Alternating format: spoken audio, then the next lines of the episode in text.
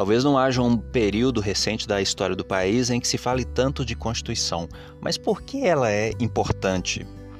Na Constituição estão expressos os fundamentos do Estado, a organização tanto das instituições democráticas quanto dos seus poderes. Esse já é um conhecimento que valeria a pena as pessoas terem para a, a, a vivência no dia a dia. No entanto, o grande destaque da Constituição é de fato o seu artigo 5. É um artigo extenso que trata de direitos e garantias, principalmente individuais.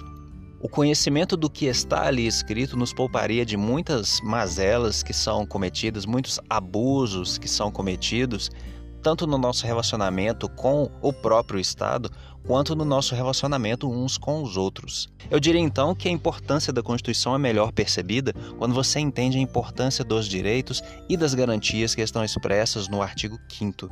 Vale a pena conhecê-los para, inclusive, poder exercê-los da maneira correta.